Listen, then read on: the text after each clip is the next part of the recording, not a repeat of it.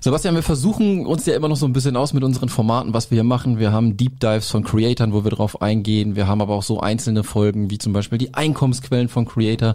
Und jetzt haben wir uns einfach mal gedacht, wir gucken einfach mal, was da so in der Creator-Szene so ein bisschen herumschwirrt, was gerade so Themen sind, die aktuell sind, die vielleicht auch mal bei uns im Newsletter behandelt werden und wir dann hier in der Show quasi einfach noch mal ein bisschen mehr drauf eingehen, weil wir sowieso drüber reden. Und warum sollen wir dann nicht die Kamera dabei laufen haben? Richtig, Creator 101.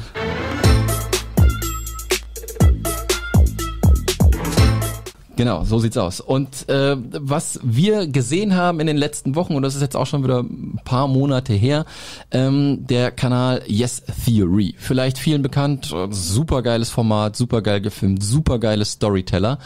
Und wir haben ja auch in unseren Einkommensquellen mal darüber gesprochen, dass das Format von Online-Kursen super geeignet dafür ist, um Einkommen zu generieren. Und damals haben wir auch schon festgestellt, das muss irgendwie passen. Das heißt, wenn jemand zum Beispiel einen Kanal zum Thema Kochen hat, wie die Sally zum Beispiel, und dir einen Online-Kurs zeigt, wie du den beste Käsekuchen der Welt machst, dann ist das ein super Fit. Macht Sally aber einen Online-Kurs darüber, wie du am besten zum 10 Kilometer äh, Marathon irgendwie trainierst, dann ist das kein guter Fit, weil es passt halt einfach nicht. Und bei Yes Theory ist es einfach so, dass sie sich gedacht haben, hey, wir machen seit keine Ahnung wie vielen Jahren YouTube. Sie wissen genau, wie es funktioniert, wie man einen Channel aufbaut, wie man filmt, wie man Storytelling macht. Und dann haben sie halt die Idee gehabt, komm, wir machen mal einen Online-Kurs darüber, wie man dann halt auf YouTube erfolgreich wird. Und jetzt kommt der Knackpunkt. Ähm, ich komme aus der B2B-Welt mit Online-Kursen, die Preise haben, die in den vierstelligen Bereich gehen, 1000, 2000, 3000, 4000. Und deren Kurs hat 3, 4, 500 Dollar gekostet. 300 Dollar waren's. 300 Dollar? Richtig. Und also nicht der Rede wert eigentlich. Ja. Und dann ist Folgendes passiert. Ja, richtig. Die haben einen riesen Shitstorm bekommen, haben gesagt, dass Yes Theory sich verkaufen würde, dass auf Twitter ging es dann einfach nur ab, was da das Spam und was da die Beschimpfungen betrifft. Und äh, die große Fragestellung ist eigentlich, warum? Weil wie kann es denn sein, dass Creator von Yes Theory so einen Shitstorm bekommen, die seit Jahren ein erfolgreiches Format haben, die genau wissen, wie das Storytelling funktioniert, wie genau wissen, wie man etwas aufnimmt, wie man etwas deiner Audience beibringt, dass die so einen Shitstorm bekommen. Ja, vor allem dann halt auch für den Preis, ne? Und äh, das ist dann so, wenn wir uns dann halt mal einen anderen Creator angucken aus aus äh, UK, Ali Abdal, Richtig. ja, der quasi auch einen Online-Kurs rausgebracht hat und äh, jetzt nicht das gleiche Format, aber es geht halt auch über YouTube, ja, wie du wie du YouTuber wirst Ja. und der das Ganze für den mittleren Preis, glaube ich, oder Einstiegspreis von 2000 Dollar verkauft und man da quasi gar keine Beschwerden drüber hört, fragt man sich, warum ist das so? Und das Premium-Paket hat 5000 äh, Pfund, glaube ich, gekostet. Ne? Also einfach, pff, Ja, ja, ja, absolut. Ich glaube halt, dass äh, das Krasse ist halt, wenn man halt vor allem so eine Mainstream-Audience hat, Ja. dass man natürlich wirklich von dem 10-Jährigen bis zum 14, bis zum 30-Jährigen, bis zum 50-Jährigen, von der Angestellten bis zum Unternehmer irgendwie alle in einem Topf hat. Ja, ja, ja. die sich vielleicht für das Thema interessieren, wie sieht es aus, wenn ich da auf Reisen gehe und das gucke ich mir dann halt vielleicht an. Und dann ist es halt so, wenn du in die Öffentlichkeit gehst, wirst du immer Leute haben, die alles hassen, was du machst. Ja, ja. Die wird es leider immer geben. Ähm, und darauf sollte man dann halt eigentlich auch nicht gucken. Also aus meiner Sicht, und ich glaube, sie äh, sind da auch ein bisschen drauf eingegangen, auf diesen Shitstorm halt hinterher, Mhm. haben das alles ein bisschen relativiert und sich versuchen zu rechtfertigen. Ich an ihrer Stelle hätte mich gar nicht gerechtfertigt. Ja, ja, ja. Ich hätte einfach gesagt, wenn du das willst, dann ist es etwas für dich. Ja. Wenn es nichts für dich ist, ja, dann ist es nichts für dich. Und wenn dir das zu teuer ist, dann ist es halt auch nichts für dich. richtig, richtig. Und vielleicht habe ich da ein bisschen äh, die eiskalte Schulter oder so, ich weiß es halt nicht, aber ich würde dann da halt schon versuchen zu separatieren so ein bisschen und zu sagen, okay, die Leute, die wirklich das lernen wollen, die kommen da drauf und alle Leute, die halt dann halt irgendwie so ein bisschen Blödsinn erzählen, die lassen wir halt einfach ein bisschen Blödsinn erzählen. Ja, ja. Aber genau wie du es gesagt hast, ganz am Anfang, ist das die Audience, ne? Das ist die Erwartungshaltung der Audience, die gedacht hat, okay, die kommt von einem Ramstein-Bereich, die sie halt diesen Lifestyle, beziehungsweise das, was sie machen, als cool finden, die aber gar nicht so wirklich die Creators sind, die dann sich einen YouTube-Kanal aufbauen. Und ich glaube, das ist dann halt eigentlich zum, zum Clash gekommen, sozusagen, weshalb sie so einen Shitstorm bekommen und weshalb ein Ali Abdal, der halt einfach genau in diese Zielgruppe abzielt, keinen Shitstorm bekommt für den zehnfachen Preis. Ja, und äh, man muss dazu halt auch sagen, Ali hat zum Beispiel das auf seinem YouTube-Channel gar nicht so krass beworben, Ja, ja. weil er halt auch ein bisschen Respekt vor seinen über damals, wo er glaube ich angefangen hat, eine Million waren es dann glaube Mhm. ich, wo die wo die erste Version rauskam, auch ein bisschen Respekt hatte, denn was gucken wir uns an, wenn wir 100 Bewertungen, Kommentare haben, die positiv sind und eine negative, wir nehmen uns die negative halt zu Herzen. Ja? ja. Aber man muss da halt einfach wirklich gucken, von wem kommt das, wer hat das geschrieben, äh, ist das jetzt wieder nur irgendjemand, der richtig. irgendwie wieder schreibt. Es ist halt das Internet. Ja, richtig, ja? Richtig. Natürlich gefällt einem das nicht, aber ich würde sagen, dadurch, dass ich jetzt zum Beispiel schon ein paar Jährchen halt auch mein Geld im Internet verdiene und schon so viele Leute halt gesehen haben, die diese Shitstorms dann auch abgekriegt haben und so, dann muss man halt einfach drüber stehen. Ja, ja. das stimmt. Aber ja. ich finde aber auch, dass wenn man die Brücke schlägt, jetzt nach Deutschland schaut und die deutschen Creator sich anschaut, mhm. dass das immer noch einen, gewisse, einen gewissen schlechten Ruf hat, wenn man einen Online-Kurs rausbringt. Guckt man sich da die Böhmer, Böhmermann-Reportage ja. an, wirklich in Verruf gebracht, wobei das gar nicht so ist. Und in anderen Ländern, hat UK, Amerika, wird das auch komplett anders gelebt. Ne? Da ist es halt irgendwie so Standard, ne? wenn dann ein Creator einen Online-Kurs rausbringt. Muss ja nicht immer was Gutes sein. Ne? Das heißt ja nicht, dass, ja. wie wir es gesagt haben, es muss halt auch mit der Audience passen und mit seinem Content. Aber es ist halt einfach eine Einkommensquelle, die wirklich auch der Audience hilft, wenn man, wenn man halt wirklich daran interessiert ist. Und deswegen ist es eigentlich ein gutes, gutes Einkommensmodell. Ja, und es ist wie in, in jeder Branche gibt es gute und schlechte Sachen halt, Richtig, halt. Ne? Und ja. ich würde einfach sagen, ohne Bücher und ohne Online-Kurse hätte ich mein Business gar nicht nach vorne bringen können. Ja, ja. Und da muss man dann halt einfach gucken, was man sich dann da halt rauspickt. Und wenn mal irgendwas passt, wo, wo es wirklich der Fit ist, dann ist das, wie wir auch schon in diesem Einkommensvideo gesagt haben, eine richtig geile Einkommensquelle, um dann halt nach vorne zu gehen. Ne? Was hatten wir, Ali hat wie viel Geld damit? Über vier Millionen? Ja, vier Millionen, ja, hat irgendwas gesagt. Ich glaube, ja. Ja, und da sieht man mal, was da für ein Wumms hintersteht, wenn man das dann halt wirklich mal genau audience-technisch dann halt macht. Ja. ja? Okay, lass uns davon dann einfach mal weg, ja? Oder wolltest du dazu noch was Nein, sagen? Nein, das war's. Zweiter Punkt. Genau, wir haben immer noch den guten Ali äh, mit an Bord, weil der relativ viel macht und wir haben gerade seinen äh, Part-Time YouTuber Academy, glaube ich, heißt sein Kurs, den er ähm, gemacht hat als eine Art Cohort, ja, ja. dass wirklich Live-Sessions dabei waren. Das waren jetzt nicht nur aufgezeichnete Videos.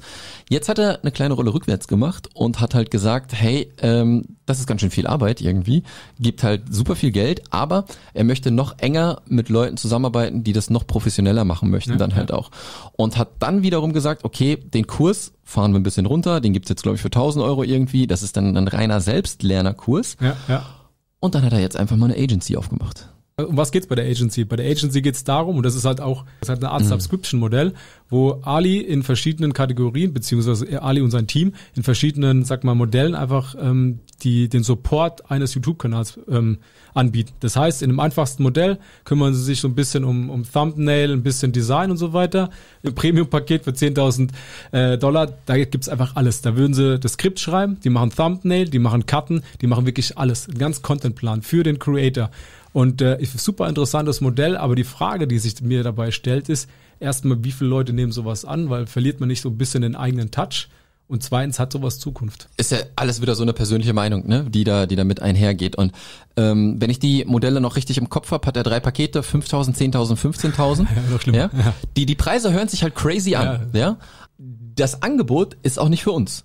Das Angebot ist für Leute, die vielleicht schon über eine Million Euro Umsatz im Jahr machen und ja. dann halt einfach sagen, ich möchte das Ding noch krasser skalieren ja. und bin dafür bereit, 15.000 Euro im Monat auszugeben, mhm. dass ich ein komplettes Team hinter mir habe, die das Ganze dann dann halt auch für mich äh, umsetzt halt. Ja, also da muss man halt wieder gucken, ähm, das Angebot aufstellen, für wen ist das Angebot, also welche Zielgruppe hat man und dann kann das funktionieren und ich finde den Move super gut. Ich habe das auch schon gesehen, ich weiß nicht, wie der gute heißt, auf jeden Fall ist seine Webseite designjoy.com. Ja, ja. Und er hat das vor Ali gemacht. Ich könnte mir vorstellen, dass er da halt auch ein bisschen geguckt hat, wie er das aufgebaut hat. Ja, ja, Inspiration geholt äh, vom Geschäftsmodell her. Und der gute Mann äh, erledigt Grafiken, egal ob es jetzt ein Flyer mhm. ist, ob es ein Thumbnail ist, ob es eine Webseite ist. Und dort kannst du das kleinste Paket für 5000 Euro halt auch holen. Subscription-Modell. Jeden Monat, jeden Monat kündbar. Hat Ali auch. Ja? Du ja, kannst das buchen, du kannst pausieren, du kannst kündigen. Und dann ist es dann halt so, musst du wieder die richtige Zielgruppe ansprechen. Ja, ja. Und er hat das, der Typ bei Designjoy, der hat etwas über 20 Kunden und macht ganz alleine über eine Million Dollar Umsatz, ganz mhm. alleine. Ja, und wenn er dann halt noch ein Team mit dran holt, wie krass kann man das dann bitte skalieren? Ich glaube, wir Deutschen gehen dann wieder so dahin, okay, ich biete jetzt hier irgendwie ein Subscription-Modell an und sag hier unendlich Aufträge, werde ich da zugeballert bis zum geht nicht mehr ja, oder ja, so. Ja, und das ist de facto einfach nicht der Fakt. Ja, das wird nicht passieren. Du musst deine Leute natürlich sagen, hey, Wenn du was einlieferst, 48 Stunden, dann ist das fertig, dann kannst du das nächste einliefern, dann wieder 48 Stunden. Das ist ja? halt wie so eine, ja, wie so eine Content-Maschine. Aber ich, ja. ich frage mich halt bei der, wie die Zukunftsfähigkeit ist dessen Modell, weil, weil du musst ja wirklich ein Team dahinter stehen haben. Ich ja. weiß jetzt nicht, wie viele Creator sich da anmelden, aber und das Team muss ja wirklich sehr, sehr gut sein, weil die müssen ja halt auch Ahnung haben von Thumbnail-Videos und so weiter. Und angenommen, das, sag mal, da melden sich 100 Leute an, du musst ja dein Team auch recht schnell skalieren. Das kannst du irgendwie, ich glaube, ich im Vorfeld gar nicht so adaptieren, also vorhersehen. Ich weiß es nicht. Ich find's, ich find's gespannt, wie sich das. Ja, entwickelt. ich bin auch super gespannt. Äh, er hat auch mal neulich noch in einem Podcast gesagt, halt, äh, es war, glaube ich, vom vom Jahr 2020 zu 21, da ist er zu schnell gewachsen. Ja. Ja. Und da hat er auch gesagt, man glaubt halt immer, wenn man mehr Geld einnimmt, dass die einzige Möglichkeit ist, ich muss auch mehr Leute einstellen. Ja. Und da hat er halt festgestellt, das ist halt nicht der Fall. Ja, es ist halt immer so, mit mehr Menschen kommen mehr administrative Aufgaben ja, auf einen zu. Ich bin ineffizienter. Genau, was das Ganze halt schwierig macht. Und ich weiß nicht, aus welchem Buch er das gelesen hat. Irgendwo hat irgendwer gesagt, bis zwölf Leute ist alles cool. Alles, was über zwölf Leute geht, wird schon schwierig dann ja, halt zu managen. Ja. Aber ja, wie schon gesagt, von äh, Design Joy, ich glaube Brett heißt er, wenn ich mich nicht irre, ähm, ist es so, er ist ganz alleine, er hat kein Team crazy, das er irgendwie handeln muss. Aber wenn Ali jetzt da so einen 15.000 Euro Package verkauft, dann wird er ein Team haben, das jedes dieser Segmente bedienen kann, wie Thumbnail, wie Skript schreiben, ja. wie Cutten. Wie viele Kunden kann er aufnehmen in diesem 15.000 Euro Paket? Richtig mit einem Team. Ja, ja, genau. Wann muss das nächste Team kommen? Fragezeichen. Was? Aber das Geile ist ja, er ist ja super äh, transparent mit seinen Finanzen. Ja. Davon wird er berichten. Da bin ich gespannt. Aber ich, wir finden das, wir finden das ja super gut, weil es halt einfach wieder ein neues Konzept ist, eine neue Idee, die es so eigentlich noch gar nicht gab. Es ist eine Adaption von irgendwas anderen. Ähm, und dementsprechend gucken wir in die Zukunft und äh, definitiv werden wir davon berichten. Ja, das ist auf jeden Fall interessant. Ganz kurz nochmal, äh, dieses Modell habe ich halt auch bei dem Brad gesehen von DesignJoy und mhm. in meinem Kopf rattern natürlich auch schon Geschäftsmodelle, wie man das machen kann. Also die Ideenschublade äh, dahingegen ist auf Sehr jeden gut. Fall auch schon mal voll. Letztes Thema, da haben wir auch im Creator Snippet von berichtet. Da geht es so ein bisschen darum, dass Mr. Beast gerade seine äh, Mr. Beast Burgerkette schließen möchte. Und auf der anderen Seite haben wir Creator wie Knossi und Trimax, die gerade auf der Plattform Launch ähm, ihre Pizza Slice, also Happy Slice äh, gelauncht mhm. haben.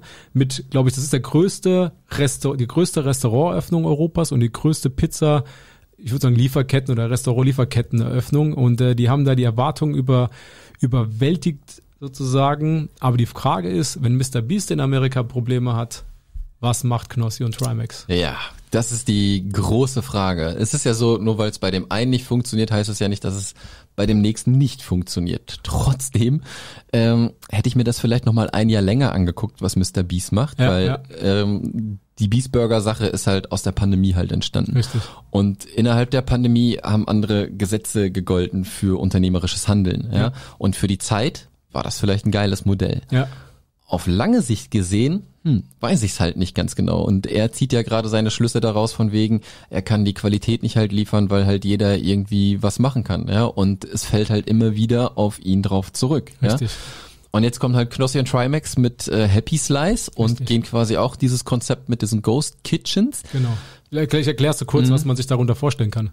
Genau, also Ghost Kitchens bedeutet quasi, äh, die Happy Slice Pizza kann in jedem Restaurant auf, auf der ganzen Welt existieren. Ja. Sie müssen quasi nur die Rezeptur vielleicht auch annehmen, haben dann das Logo und in der App kann man dann halt Happy Slice von Knossi und Trimax kaufen. Richtig. Und das kann jede Pizzeria machen. Das heißt, das genau. gibt so ein gewisses Onboarding, Instruktionen, wie das Ganze, ähm, welcher Teig verwendet werden muss, welche Zutaten, aber es kann jede Pizzeria machen. Genau. Und aus meiner Sicht ist halt, du kriegst halt nicht in jeder Pizzeria genau die gleiche Pizza wie, äh, keine Ahnung. Also ich habe hier mein Muster. Bitte 1000 andere Pizzalieferanten, macht die genauso, wie sie jetzt hier ist. Ich glaube nicht, dass das funktioniert. Ja, Trimax hat das ein bisschen ähm, in einem Podcast mit im OMR-Podcast ein bisschen veröffentlicht. Hat er gesagt, okay, ähm, die haben glaube ich 72 ähm, Pizzerien und die skalieren jetzt auf 200 hoch. Und meine Frage ist, und das hat er auch gesagt, dass manche, manche, sag mal, Restaurants das halt den, den, den Standard nicht erfüllen. Ich frage mich halt, wie können sie diesen Standard halt einfach langfristig halten? Ne? Das hat Mr. Beast jetzt gerade auch gezeigt, funktioniert nicht. Ne? Und äh, die laufen jetzt zwar auf der Plattform Launch, das heißt, da sind auch mhm. andere für zuständig. Trotzdem, dieses Qualitätssiegel ist halt super schwer zu halten. Und am Ende vom Tag, wenn die Leistung oder die Performance oder der Geschmack nicht stimmt, fällt es auf die Creator zurück. Ja, da bin ich echt gespannt. Also von, von allen ähm, Einkommensquellen, Einkommens strömen, wäre ich persönlich den Weg nicht gegangen muss ich sagen. Ja, vielleicht haben wir auch aber einfach zu wenig Einblick ja, ich auch. Ne, in den in den ganzen Prozess. Aber ähm, ich bin echt gespannt. Also wenn Mr. Beast das Ding schon zumacht, äh, heißt das schon was. Ja, und vielleicht hätten sie noch mal ein Jahr warten sollen und äh, sich das vielleicht noch mal ein bisschen angucken sollen. Aber ey, ich bin gespannt, wenn die ersten Zahlen veröffentlicht werden. Ist es sowieso am Anfang wird sich jeder das die Pizza irgendwo holen, bestellen, ja. weil es halt mit dem Trend geht und so. Und dann ist es halt einfach, ist da Substanz hinter oder vielleicht ist auch, wir wissen gar nicht, was das Risiko für die Leute ist. Ist es jetzt einfach nur der Ruf, der dann hinterher ein bisschen angekratzt wird ja. und man sagt dann, okay, wir verbieten alles, stampfen es ein und fertig. Ja. Kann ja auch sein und wir versuchen das jetzt erstmal so. Oder da ist noch ein richtiger Rattenschwanz halt mit dran. Ich habe keine Ahnung. Ja, vielleicht kriegen wir ja mal einen von den beiden oder beide sogar in den Podcast. Ja, cool. Dann würde ich auf jeden Fall da ein bisschen nachhaken. Ja. Gut. Das waren heute unsere drei Themen. Ich würde sagen, Creator One on One erfolgreich absolviert. Wo kriegen wir noch mehr Informationen über die Creators? Genau, das war erstmal ein neues Format. Wenn ihr äh, vielleicht auch noch spezielle Fragen habt, ja, in der Creator-Szene, äh, jetzt muss nicht unbedingt irgendwas, was wir gerade besprochen haben, sondern vielleicht auch alles Mögliche rund um YouTube oder keine Ahnung was, Monetarisierung und so. Stellt eure Fragen gerne. Äh, Sebastian ist auf LinkedIn äh, in, mit dem Profil am Start und da in den Kommentaren seht ihr immer, wenn der Creator äh, Snippet gepostet wird, dass ihr da was rein äh, posten könnt unten in die Kommentare. Dann nehmen wir das gerne auf. Ja, und ansonsten dann halt auch noch creatorsnippet.de. Das ist unser Newsletter, wo es dann wirklich jede Woche einmalig, äh, vielleicht auch in Zukunft ein bisschen öfter, wir starten aber erstmal mit einmal, wir wollen ja noch nicht die Messlatte zu hoch legen. ja. Und gucken dann, oder beziehungsweise ihr könnt dann gucken, was da so in der Creator-Szene abgeht. Und äh, ja, wir hoffen auf Fragen, Fragen, Fragen. Ansonsten werden wir euch die Fragen hier äh, präsentieren und euch Rede und Antwort stehen. Und in diesem Sinne war's das. Bis dann. Ciao, ciao. Adios.